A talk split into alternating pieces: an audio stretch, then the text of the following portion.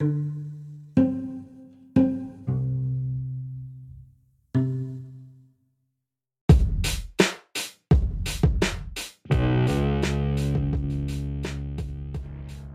buenos días, buenas tardes, buenas noches, buenas madrugadas, en donde nos hagan favor de vernos y escucharnos. Qué gustazo de verte, mi güey. ¿Cómo andas? Pues muy bien, man, aquí en, domingo en Portland. Por fin se nubló tantito otra, porque ya el sol estaba, pero así macizo, de 40 Aquí está lloviendo fuerte. Ya afortunadamente llovió en el noreste, incluyendo Monterrey, incluyendo Coahuila. De huevo. Y qué bueno, qué bueno. Pero bueno, pues sí hace falta que siga lloviendo. Y aquí en Ciudad de México, pues ha llovido fuerte, afortunadamente, y hoy con sol, en fin. Pues así.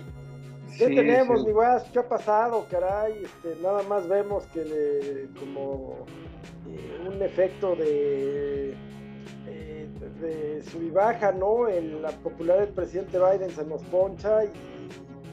Pero es que, mira, ¿sabes que Ahorita, o sea, traen el tema de Biden y no sé por qué. O sea, porque ahorita lo que importa son las intermedias y estos lelos se andan enfocando en, la, en la presidencial y dices, güey, bueno, tiene, creo que tiene su lógica. O sea, atacar al presidente demócrata, pues eh, la intención de, los estrategas de campaña republicano, pues es pegarle a todo lo que suene a demócrata. Pero los demócratas, ¿qué O sea, en lugar de estar enfocados en la, en la campaña de las intermedias, que pues es la que importa porque pues, se pierden las mayorías pues se va a poner peor. Si de por sí no pasa nada, imagínate. Pues si empiezan a legislar desde la derecha en el Congreso, pues tómala. Bueno, primero, ¿qué pasó con el señor Bannon? Pues ese güey ya va al bote un rato, se va al ¿Pero qué dijo? ¿Qué, qué fue lo que, lo que tanto se esperó? Sí, sí. Nada, nada sorpresivo, o sea, lo que él, lo que él se excusaba era en la en la discreción presidencial y pues no hay tal, porque pues presidente Trump no es presidente, ¿verdad? Que es, presidente es Biden, entonces pues Biden dijo, a mí ni me pregunten, yo no me pongo a que se liberen esos archivos, este, lleguenle, ¿no? Entonces, pues su argumento pues era totalmente endeble, ¿no? no, no. O sea, el juicio pues creo que no duró nada, lo, no, no. sentenciaron en friega ¿no? Era evidente que, era, culpable. Entonces, ese güey pensó, yo creo que, diciendo que sí, que ahora sí iba a declarar y que ya, ¿no? Se rendía y iba a, ir al Congreso, pues, pues si quieres, pero pues eso no te exime de que seas culpable, ¿no? Pues no, no, la verdad es que eh, la defensa de Bannon, hasta donde yo, no, no, no vi la comparecencia o la, la audiencia, pero leí así un breve resumen, eh, pero no, no decía esto que tú, que tú compartes, pero pues muy chafa, o sea, su argumento ese de, es como la vacancia papal, ¿no? Esos que no creen en el, en que este papa sea un papa legítimo, así es como, pues es lo que es, a mí tampoco me encanta el presidente que tenemos, pero es el que legítimamente es, ¿no? Pues sí. ¿Qué se le hace? Pues nada, pero... Lo que haces es trabajar tus elecciones para o, tu propuesta para la siguiente, en donde tú te miras con el que no te gusta, pues veas si, si, si tu propuesta es mejor o no. Sí, pero ya estamos hablando de cuestiones ideológicas donde... Pues electorales. No, man, o sea, es que, ¿sabes qué? Aquí la política, no, en México es muy, ¿cómo decirlo? Muy eh, procedimental y, Sí, es cierto. Lo electoral es muy. Sí, sí, muy, procesal, muy. Ajá. Eh, híjole, sí, está hasta burocratizada, si lo quieres. es una transacción. Debo decirte, debo decirte, exacto, exacto. Toda elección es una transacción, o sea, toda una Pero aquí en Estados Unidos, o sea, se juegan como son dos péndulos, o sea, son extremos. Y no, no son, no son la extrema derecha, sí es extrema. La extrema izquierda, pues apenas es izquierda, ¿verdad? Allá en Estados Unidos. Sí, la, extrema izquierda aquí ah, apenas es, apenas llega a la izquierda. Em, creo que ya hemos platicado, yo espero no aburrir, pero siempre me ha llamado la atención en las ferias del libro de aquí de Ciudad de México, en la Feria del Libro Internacional, desde hace muchos años, desde que yo, mi padre me llevaba desde muy joven, de 11, 12 años, recuerdo la curiosidad que me causaba el stand del Partido Comunista Estadounidense. Ajá. El que mató a Trotsky. ¿Perdón? El que mató a Trotsky, ¿te acuerdas? Fue un sí, bueno, pues ya no sé, no sé si Ramón Mercader ya no acabo de saber si era cubano, español, cubano, estadounidense, gringo, no lo sé. Pues dicen que era gringo. Así es, así es. Eh, bueno, Trotsky como tantos otros, pues...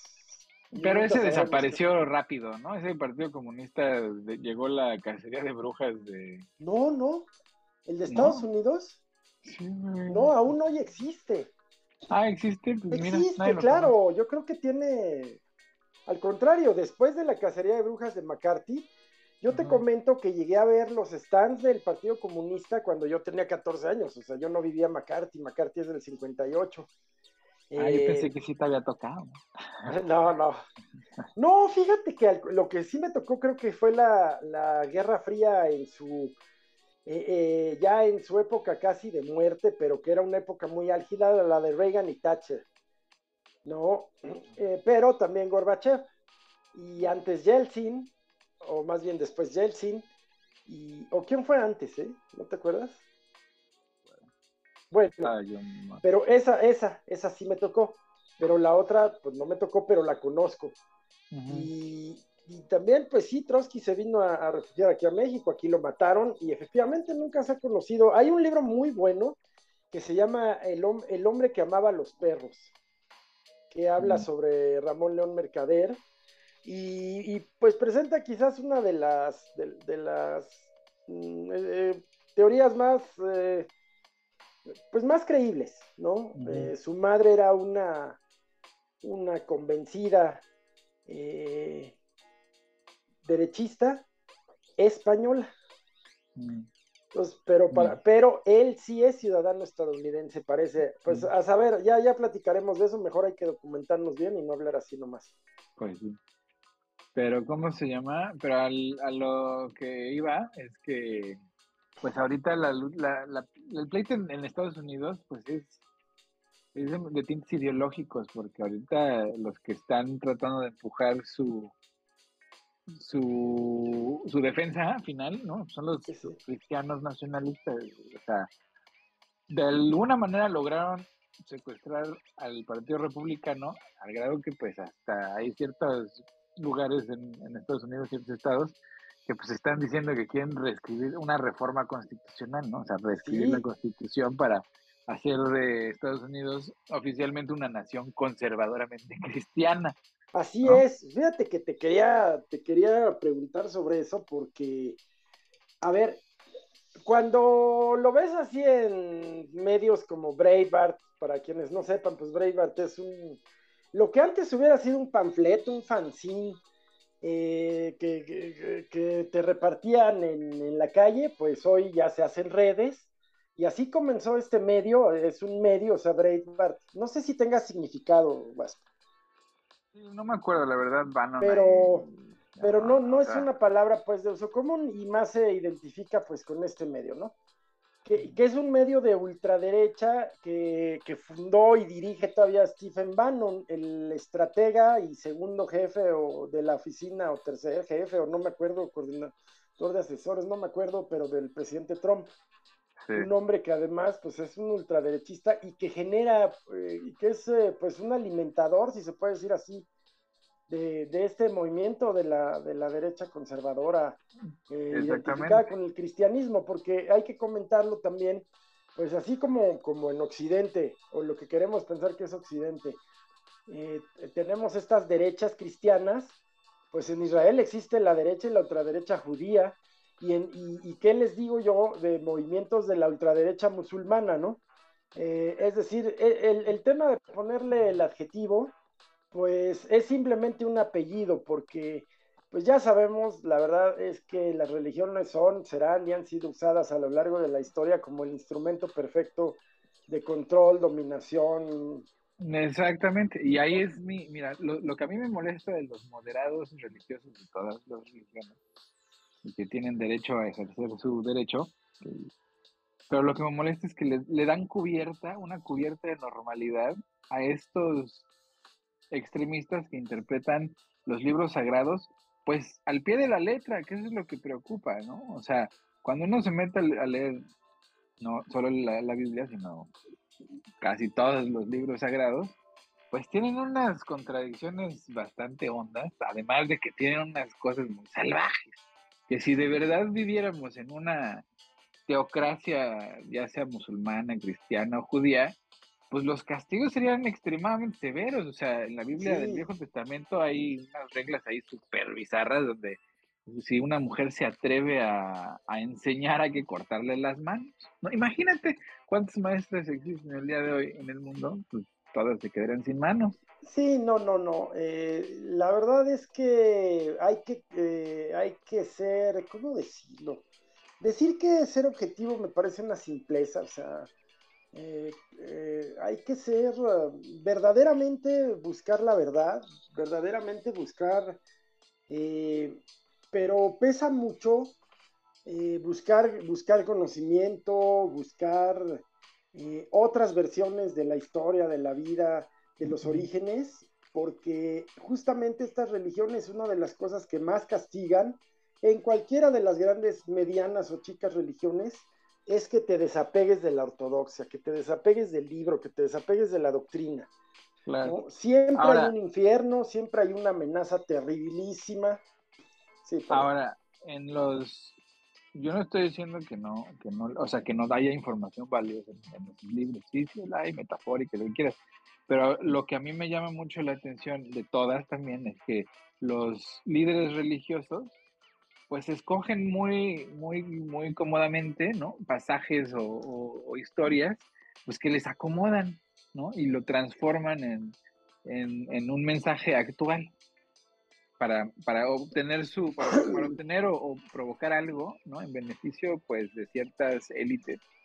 Porque, por ejemplo, ¿no? O sea, ese odio que le tienen a la homosexualidad, a mí me parece muy extraño porque la Biblia en su versión original, antes de la, de la reforma del King George, este, pues castiga, lo que castigaba era acostarse con niños, a la pederastia. Y de repente un día, así de la nada, decían los alemanes, creo que fueron los alemanes, este, que pues no, que no eran los niños, que eran, que era otro hombre, ¿no? Entonces, dices, a ver, a ver, a ver, entonces lo que querían estas personas era poder acostarse con ellos. ¿Por qué? ¿Y por qué, por qué me voy a, ese, esa conclusión? Pues porque lo siguen haciendo hoy. Sí, bueno, ese tema, yo, fíjate que por el contrario, pues yo destacaría que, que la visita del Papa a Canadá, ¿no? Del Papa Francisco, la verdad este Papa creo que representa como como muy pocos en la historia, varios de los últimos creo que sí, pero representa como muy pocos en la historia el verdadero espíritu del cristianismo, ¿no? Este espíritu de contrición, de perdón, de, ir con los más amolados. Él, él pertenece, pues, eh, como sacerdote, se formó y, es parte de la, de la, Compañía de Jesús, la compañía em, de, fundada por San Ignacio de Loyola, que hoy cumple el cumpleaños. Felicidades. Mm. Y el caso es que esa congregación, pues desde, yo creo que desde el siglo XX, tiene una vocación muy social. Eh, son los padres, pues que generalmente abrazan, junto con otros, por supuesto, pero que generalmente como congregación abrazan las causas verdaderamente sociales, tanto que pues acaban de matar a dos eh, en su memoria en Chihuahua, aquí en, Ciudad, aquí en, aquí en México, eh, pues simplemente por hacer su, chamba, ¿no? De estar cerca de los rarámuris. Bueno, pues, es el caso que este papa, pues es un papa con una altísima vocación social de recuperar más el verdadero cristianismo sin las cuestiones... ¿Y cuántos eh, enemigos tiene la iglesia? Todos, absolutamente Es lo que me refiero, o sea, él es, La, la, excepción, es, no es la regla, es la excepción. ¿No? Entonces, una institución, y no estoy, no estoy, no estoy atacando el cristianismo como fe, digo que lo podría hacer todo el día, pero no lo voy a hacer ahorita.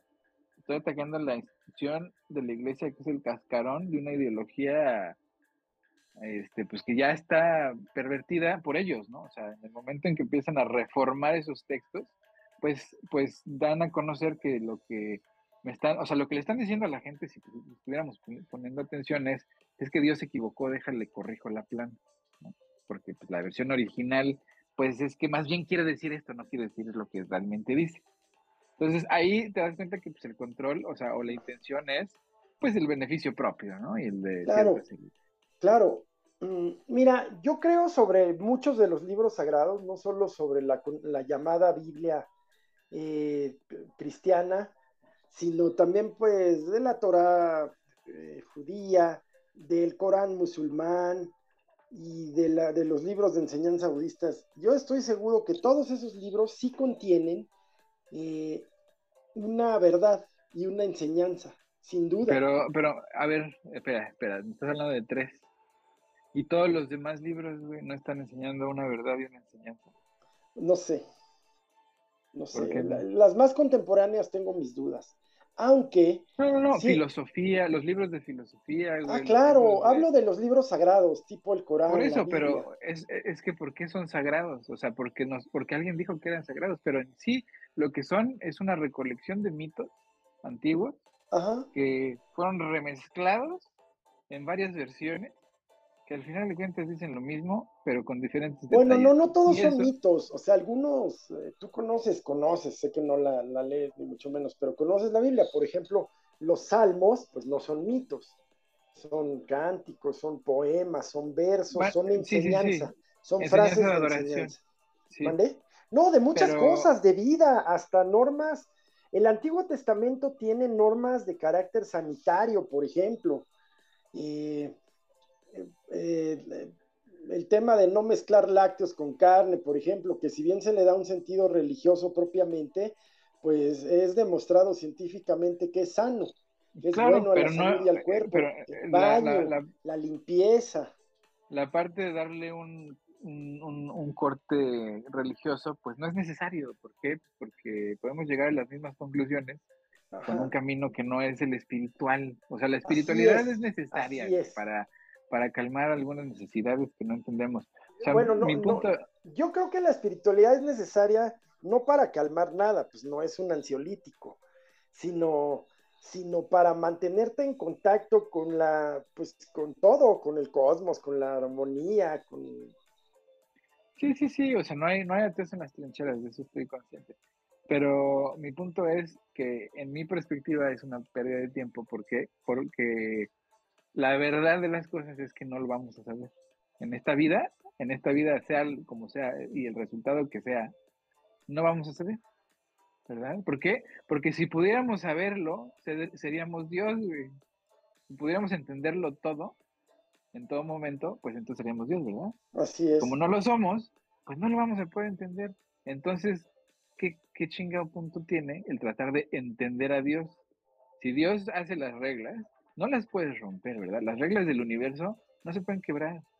Así de fácil. Las reglas del hombre sí. Entonces, como yo sí puedo quebrar las, las reglas de todos los libros divinos, pues me dice a mí que pues no son divinos, o sea, son hechos por el hombre en un en una, mm, en una intentona de entenderse a sí mismo y al universo cuando pues es imposible, o sea, es, es hasta pecaminoso decir que, entiende uno a Dios, ¿no? Porque pues entonces sería uno... Creo que sí, arrogante, ¿no? Soberbio, este, interpretarlo.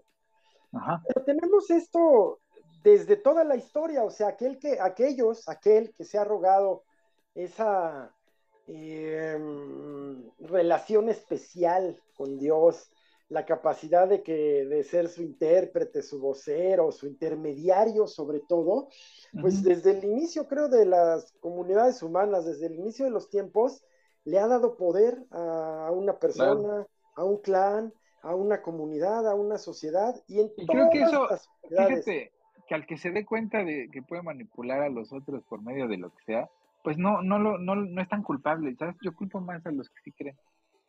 Sí, Porque le creyeron, le creyeron, o sea, y, y, y basados en qué? En, en, una, en un hambre y una necesidad que se les hizo fácil, ¿no? Se dijo, ah, ahí está, ahí está, esa es mi respuesta con esto, yo me lavo las manos. Y entonces, en lugar de yo tener que averiguar y, y, entender qué es lo que tengo que hacer para ser una buena o mala persona, pues me lo van a decir. Entonces ya no tengo que hacer nada, ¿no? Entonces es bien cómodo, por un lado, y por otro lado, pues eh, también es como ese tipo de, gente o persona que pues necesita tener certidumbres, ¿no? Porque la vida es incierta en todo momento y, y siempre, en, todo, en todo lugar, pues estás incierto de que en dónde estoy, esto es real o no, este, de dónde vengo, a dónde voy, no, es una pinche incertidumbre cabrona. Y si, y si no te acostumbras a vivir con ella y aceptarla como tal, pues es muy, muy cómodo y decir, ah, pues ahí están las respuestas a todo, porque pues, como Dios es todo, ¿no? Entonces, pues ahí es donde, donde me pregunto yo si es pues una tapadera, ¿no? Para un, una necesidad o, realmente, o sea, ¿qué, ¿qué más es? La, la, espiritualidad ciertamente es una necesidad, creo que viene inherente al, al, nacimiento del hombre, el hombre como persona, por supuesto. Pero, pero siempre ha habido quien eh, sabe aprovechar en su beneficio esta necesidad exactamente de mantenerse en contacto, de sentirse eh, en armonía con eso que no alcanza a entender, pero que sabe que lo supera con muchas creces, ¿no? Puede ser sí el sol, puede ser, pero no nos podemos quedar en esa simpleza. O sea, el hombre tiene una capacidad de, ir más allá, de introspección. Pero a mí se me hace que la religión no viene del hombre, viene desde el primate. A mí se me hace que es una o sea, mira, ¿eh? la serpiente, la serpiente es un ejemplo muy claro de, nuestro cerebro pues, primate. ¿A qué le tienen miedo los changos en los árboles? O sea, las serpientes, ¿no?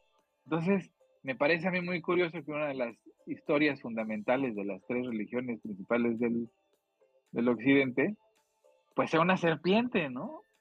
O sea, es como muy primate, es muy primal, ¿no? O sea, el enemigo, el diablo, tomó la forma de una serpiente, cabrón. El animal al que los changuitos le tienen miedo. Entonces, a mí sí me hace que esa historia viene desde entonces. No, mira, además de esta historia de la, de la serpiente tentando, eh, está en las tres grandes religiones, en el Islam, judaísmo y cristianismo. Está en las tres.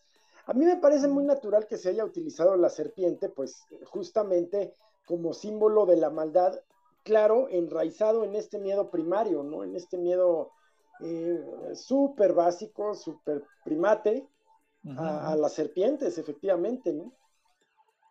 Sí, y, digo, ya le, dan toda una alegoría y una serie de arquetipos, pero son, son, son creados por nosotros. O sea, si, si Dios ha creado todas las cosas en el universo, ¿no? Pues también creó la serpiente.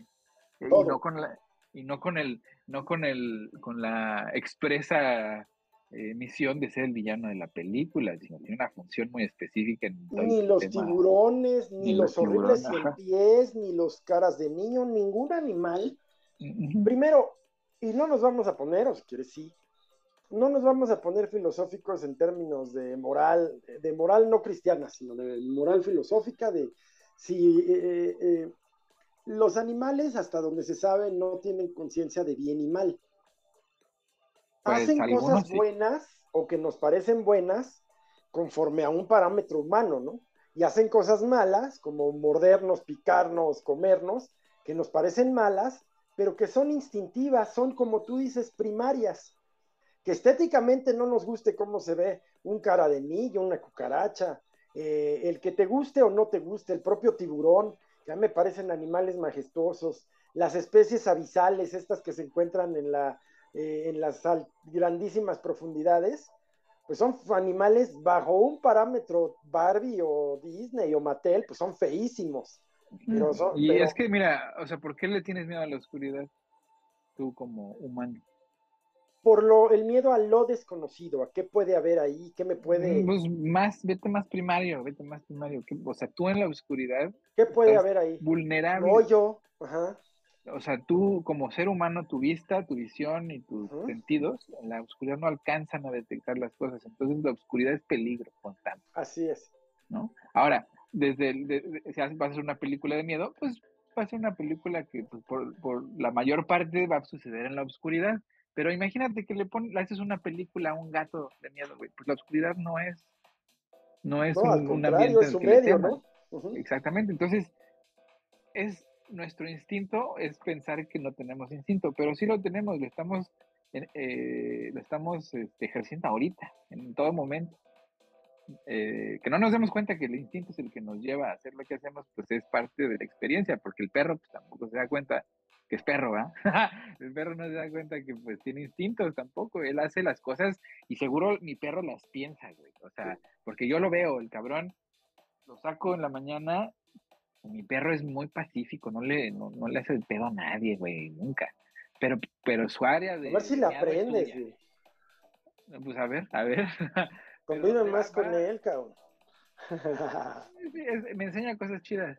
Pero donde hace sus necesidades, pues, pues es suyo, güey. Bueno, él piensa que es suyo. No, es una compartida, pero bueno, él piensa que es suyo. Ve otro perro y se le lastra arma de pedo. ¿no? Se pone ahí a, se le pone los pelos de punta y la chingada. Y ese güey seguro piensa que eso es lo más lógico, güey. Sí. O sea, seguramente ese güey tiene algún entendido de que no, güey, eso es mío, yo lo tengo que proteger, cabrón. A este güey no puede estar aquí. Para mí no tiene sentido alguno, güey, ¿no? Pero ese güey le da todo el sentido del mundo. Estamos en esa posición. Cuando la gente dice, es que esta tierra es mía. Ah, cabrón. Ah, cabrón. Sí. Y ya entramos pues en otro tipo de construcciones. Yo he contado algunas veces como pues el poder político romano, por poner un ejemplo, pero también el griego, porque pues gran parte de las instituciones y cultura romana pues son herencia griega, eh, la, clase política es al mismo tiempo siempre la clase religiosa. Aquella que tiene en sus manos pues, el mensaje de los dioses, aquel que es puente, ¿no? El pontífice. Aquel que, mm, ¿por qué te hablan a ti, no a mí? No, pues no sé, pues pregúntale a Dios. ¿Y qué le vas a andar preguntando? Blasfemo, hereje, ¿no? Oye, no, y si a Dios de veras le gustaría que yo me corte un dedo o me dé de latigazos en la espalda, sí, sí, y, ¿cuándo te lo dijo? Pues me lo dijo, no sé, ¿no? Y no es privativo ni del catolicismo ni del cristianismo, ah, pues sino es privativo de todas las religiones, todas, y del islam. El judaísmo también tiene expresiones bien fanáticas como religión, no estamos hablando del tema político. Sí, sí, sí. Eh, bien excluyentes, ¿no? generalmente, generalmente los, los radicales son excluyentes, ¿no? Sí, los, mormones, por ejemplo, que, son gente muy laboriosa, muy disciplinada, pero las manifestaciones desviadas que tienen, eh, locos así que, eh, pues que... Pues es que, güey, le creyeron a un niño de 15 años. John Smith tenía 15 años cuando encontró las tabletas, pues sí, güey, son un Y, y la doña, bueno, no doña, o sea, no me acuerdo cómo se llama su mujer con la que se casó primero, pero ella ya tenía 20, creo, una madre, o sea, ya era una mujer. Y ella fue la que lo convenció de, pues, de elaborar todo un chichoro ahí, ¿no? Pero, o sea, imagínate ¿Cómo? va a ser.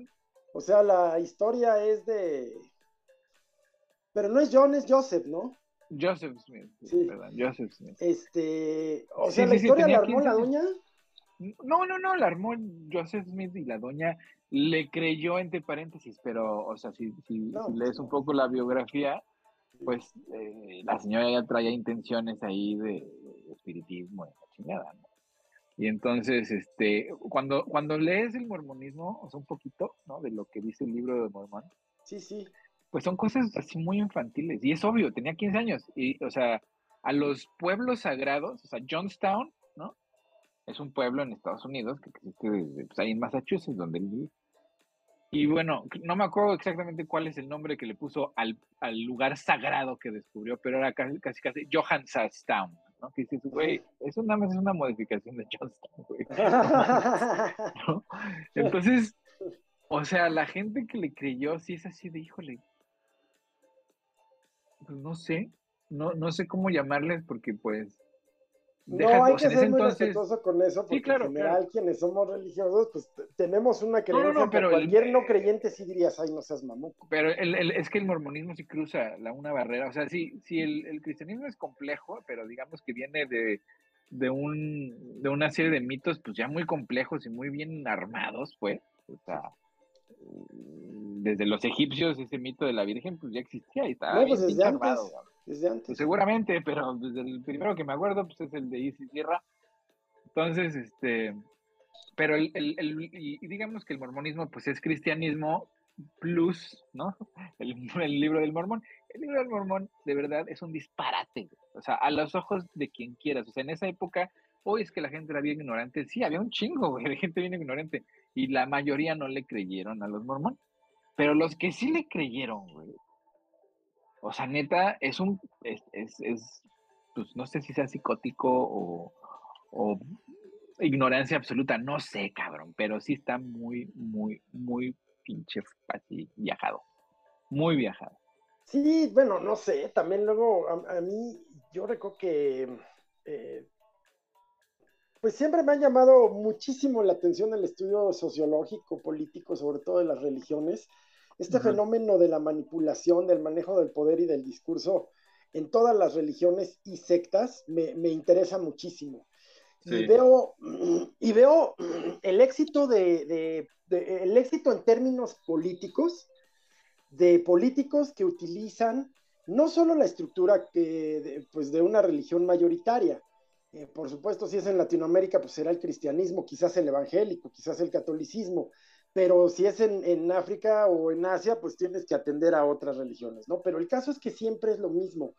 Y el discurso siempre es el mismo. El político es un mesías, es Jair Bolsonaro y es Andrés Manuel, y son tantos y tantos a lo largo de la historia. Es em, e, este discurso que utilizan los pastores evangélicos y muchos otros líderes religiosos, la verdad no cambia, solo es eh, eh, tomar un poco de, esta, de, estos discursos religiosos, llámale como les llames, darles mucha teatralidad, mucha, y y, llenas esos vacíos que la verdad yo veo, o sea, no creo que quien, eh, muchas de las personas que, que, tienen una práctica religiosa lo hacen, pues obviamente por buscar la paz, por darse un referente moral.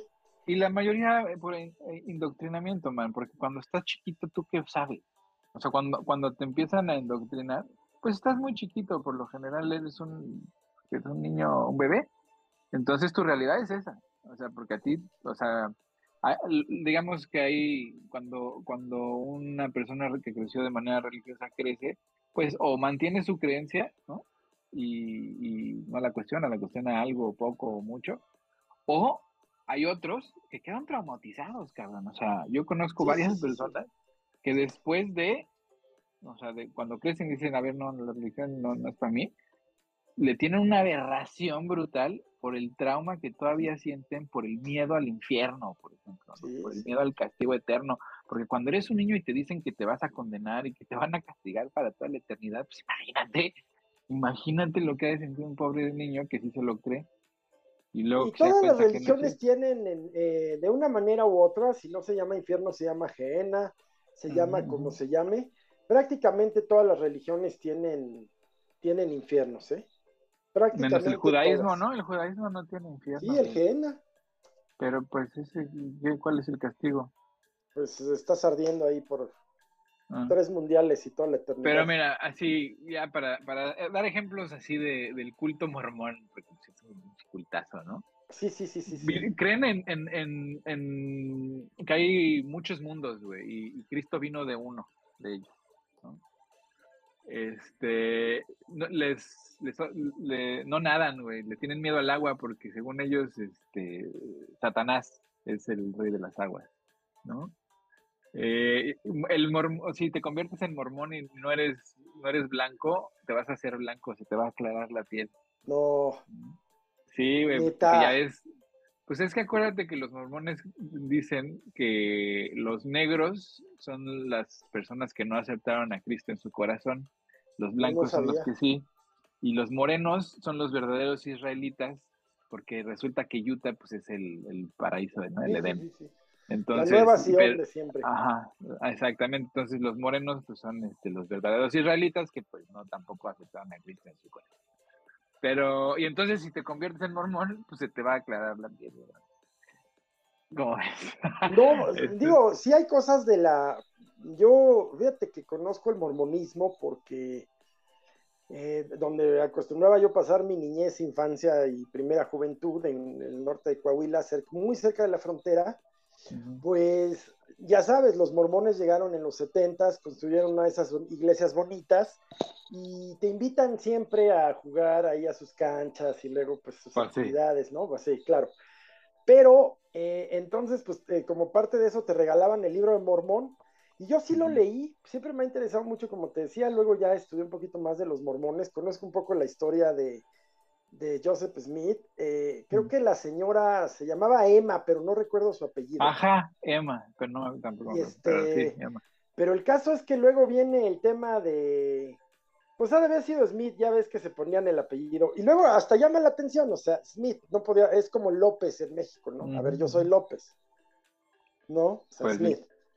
Eh, pero este de las, las tablas de perdidas, las tablas de oro perdidas, y cuando, y cuando le piden, a ver, ¿no? Pues ya se perdieron, vuélvemelas a, a dictar, ¿no? Para volverlas a escribir. No, es que el ángel me castigó por mi negligencia, ya no voy a permitir verlas y tal.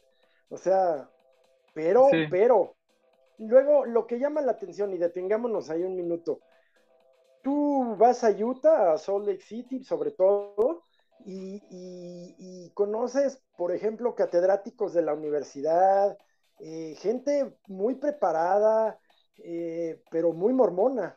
Pienso que dirán lo mismo de cualquier pero, a ver, religión. Es que, ¿Sabes por qué? O sea, ah, sí, muy preparados y todo, pero hay una regla en el mormonismo donde cuando haya algo que cuestione tu fe, la vas a tener que agarrar, esa preguntota, y la vas a poner en un aparador, y ahí la vas a dejar. Esa es la regla, güey. Cuando, cuando llega algo que dices, puta, esto, esto me está contradiciendo lo que yo, lo que yo creo, lo vas a ignorar, güey. Totalmente y absolutamente lo vas a ignorar porque eso es algo que Dios no quiere que sepa.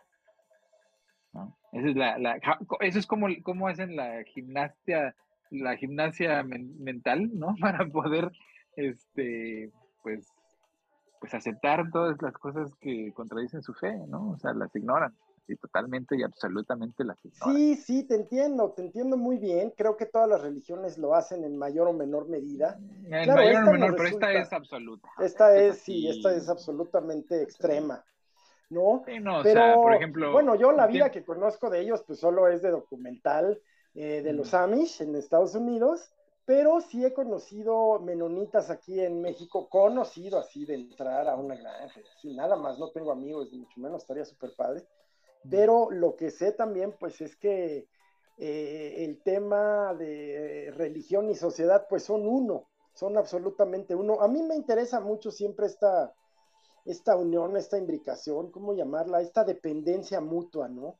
De, em, pues es que pensemos, gran parte de nuestras dinámicas familiares eh, giran en torno a eventos religiosos, bodas, bautizos, 15 años, confirmaciones, eh, por un lado, pero por otro, por lo menos en el pasado, pues sí, eh, las familias iban a misa juntas y era como un polo. Luego ya como la, religión siempre, siempre como instrumento eh, de dominación, de, de adoctrinamiento absoluto, que luego ha venido a ser sustituido, creo yo, por ideologías políticas, pero utilizando, por decirlo de alguna manera, exactamente la misma metodología. Claro, porque la, sí, lo que sí ha pasado desde mediados del siglo XX es que la fe, la fe alrededor del mundo pues ha disminuido de, manera... La fe religiosa, pero se abrazan otras causas, quizás digamos, ¿cómo decirlas? Eh, no religiosas, pero que intentan espiritualizarse, claro, el propio cuidado del medio ambiente, el cuidado de los animales. Eh, sí, esa, esa si le das una... dimensión sagrada, una dimensión mística, pues se vuelve un tema que puede ser religioso. Si quieres, pero mientras sea un tema de sobrevivencia, pues que sean tan fanáticos como quieran, güey. O sea, la verdad. Sí, sí, Porque, híjole, o sea, la verdad es que el, siglo XX nos ha enseñado que la, la estupidez humana no tiene límite, no tiene parangón, o sea, es así, de una brutalidad extrema, o sea, no, no, no, no puede ser. O sea, hay eventos climáticos ya eh, todo el año, todo el año hay algún desastre climático en todos lados. ¿no? Sí, se nos Estados Unidos está inundado.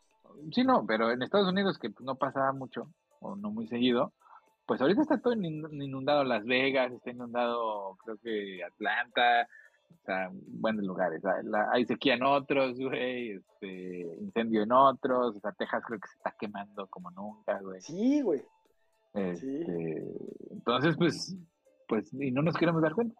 Seguimos así como, como que no.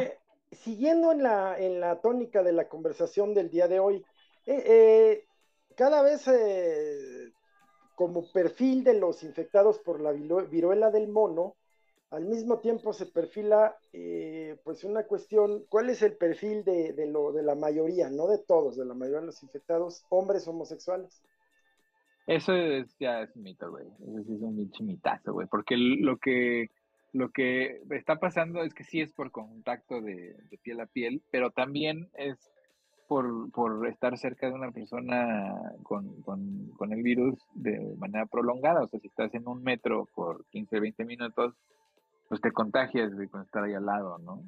O sea, por ejemplo, en España se dieron cuenta en un metro en un camión, un señor está infectado y, y, según el que el doctor le había dicho que no había problema en, salir a la calle porque pues, no tocar a nadie y resulta que pues la mitad del camión se contagió. Entonces, ese es el problema, que antes, pues sí, era solamente por contacto cercano, así de piel con piel, la chingada. ¿Por qué se ha vuelto una, una epidemia? Pues porque ya no es así, porque ahora pues ya es también este, aeróbico. No manches. Sí, leve, o sea, leve. Pero en un principio pues, eran hombres menores de 40 años que tenían sexo con otros hombres. Fue de eh, el primer grupo focalizado, digamos, ¿no? Por supuesto pues que ese perfil va a cambiar, por supuesto. Y aunque fueran hombres con mujeres, güey, los también se, también se infectan. Sí, pero bueno, pues ese era el perfil de los primeros infectados. Te digo que fue así una, un, fue un intento otra vez de la derecha recalcitrante de echarle la culpa de una enfermedad a los homosexuales. O sea, es que está cabrón, güey. O sea, te descuidas tantito y lo primero que hacen es echarle la culpa a los homosexuales, güey. Está cabrón, güey. O a las mujeres o, a la minoría que se te ocurra que tengas por ahí. O sea, neta, güey, es así. es, impresionante. Sí, sí, sí. Sí, lo que terminas haciendo y pues es estigmatizando, ¿no? Un tema de salud. Pues sí. Un tema de salud. Eh, oye, man, ¿qué crees? Ya, ya, ya estamos en la recta. De hablar, de hablar, mi ¿Qué, vamos a, ¿Qué vas a recomendar hoy? Fíjate que pues ya estoy por terminar Better Call Soul. La, yo no le llamo precuela, eh, pero la serie la precuela de, Breaking alterna a Breaking Bad. Eh, una historia maravillosa, ya he hablado de ella muchas veces, porque al tiempo también estoy viendo Breaking Bad, pero Better Call Saul, de veras que eh, la calidad em, de, de, los guiones, la calidad de la dirección, las actuaciones magistrales, la fuerza de los personajes, cuando hablo de todo esto es una historia que cada vez se pone mejor y que no tiene desperdicio nada porque eh, mm, el cine de Kubrick, pues hay cosas que me gustan y cosas que no me gustan, pero una de las cosas que me gustaba del cine de Kubrick es que le ponía, ¿cómo decir?, los símbolos ocultos, ¿no? Eh, mm. Cuestiones que luego había que interpretar y que te daban una pista en la misma película o en otra de sus películas. Bueno, pues Breaking Bad y, y Better Call Saul están llenas de esas cosas. Eh, ya sabes que las placas de un coche son el cumpleaños o la fecha, un pequeño mm. diálogo, un cuadro detrás, el título de un libro, en fin. Y total que, eh, por cierto, pues es una, es una serie para estar pendiente, ¿eh? no, no es para estar cocinando mientras la ves, porque está llena de estas pequeñas cosas y te quieres clavar en eso. Si nomás la quieres disfrutar mucho, de veras creo que Better Call Saul, que al final terminó en seis, seis temporadas, pues una de las historias más interesantes, eh, bien construidas eh, y, mm, ¿cómo decirlo?, que todavía va a dar para mucho más en el futuro, ya no quizás el famoso Saul Goodman, pero alguno de los personajes alternos de la serie. Entonces sigo y recomiendo hoy ver Cold Soul, de veras eh, una cosa extraordinaria en cuanto a la calidad guionística y de la historia. Netflix, Oye, ¿y ya viste Breaking Bad? sí, sí, sí, ya, ya estamos viendo Breaking Bad. Eh, y, pues yo creo que, ¿cuántas temporadas son? ¿Cinco o seis? Cinco, ¿verdad? Como siete, güey. Ah, pues ya estoy terminando la cuatro, pero me da la impresión de que ya está cerca de llegar al final, ya pues todos están muriendo, entonces eh, no me vayan a spoilear. Pero qué maravilla de serie, qué maravilla. Sin embargo, comencé a ver primero ver Cold Soul, me he involucrado más, me he clavado más. Por eso es, ah, que, hablo más de ella. Y en esta ocasión, pues sí hago una recomendación de Netflix. Pero desde esta perspectiva, de cómo, cómo estos personajes se van degradando, ¿no? En todos sentidos, física, moral, médicamente. Sí, pues sí, es, la serie que empezó con este trending, ¿no? Así de, de presentar una historia donde el héroe, pues más bien el, antihéroe, ¿no? Era, era una degradación de la, de la vida humana, ¿no? de repente pues, se hizo, así es. Se hizo malo, güey, se hizo malo. Pues yo les voy a recomendar, hay dos series que, que, que están muy, muy, muy recomendables. La primera es nueva y es de Amazon. Se llama Paper Girls. Paper Girls, que es, que es un cómic ah, pues que, de la década pasada, de unas niñas que son repartidores de periódico en Estados Unidos, cuatro niñas, y de repente se encuentran con unos viajeros en el tiempo no me y, cara. Y se, no, sí, no, y de verdad está muy, o sea, no es para niños, la serie no es para niños, para adultos. Estamos este, se encuentran una serie de viajeros en el tiempo y se ven envueltas en la historia, ¿no? Entonces, viajan en el tiempo al futuro, al pasado y así, ¿no?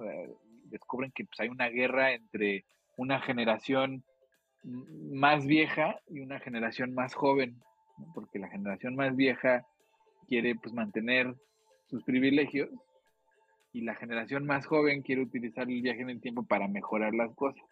Entonces están en guerra, ¿no? Los diferentes tiempos están en guerra, entonces las niñas se ven envueltas en todo esto. La, hay una, una sola temporada, ocho episodios, buenísima. La producción excelente, el guion muy bueno. O sea, las, los personajes se parecen a, los dibujitos. Así un chingo, un chingo. un buen trabajo de casting y, eh, y, está, la, esa la pueden ver en Amazon Prime. Muy, muy recomendable. Creo que hasta le puso dinero hasta el Brad Pitt, pues. Por ahí vi su nombre. Ah, bien. Sí, sí, se ha vuelto productor asociado de varias cosas. Ajá, ajá. Y luego en Netflix. Ajá, A ver qué pasó. No, no, ¿cómo se llama la serie? Paper Girls. Paper Girls. Muy, muy bien. Repartidoras de periódico. Y está chida porque los, todos los personajes principales son mujeres, o sea, son niñas o son, ¿no? o sea, es, es, como buen, buena... Adelante con eso. Sí, sí, es, es como una buena práctica, ¿no? Y tener sí, cómo no. series de, de elencos femeninos. Sí, sí. Y la otra que les quiero recomendar se llama The Midnight Gospel, que está en Netflix. Es una serie animada, es una serie animada de filosofía. Ah en donde sí está muy rara, o sea, está bien rara, pero muy interesante. O sea, resulta que, este personaje que se llama Clancy es un spacecaster, ¿no? Es como un podcast, un podcast pero del espacio. Y resulta que él tiene, tiene una máquina de multiversos, un simulador de multiversos, que pues se está chafeando, ¿no? Ya está, se está descomponiendo.